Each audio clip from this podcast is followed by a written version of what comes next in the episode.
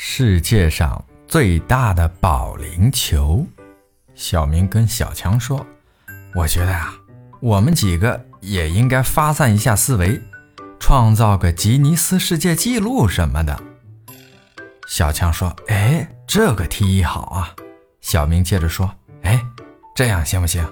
我砍一棵树，把两头削尖，申请啊世界上最大的牙签记录。”小强说。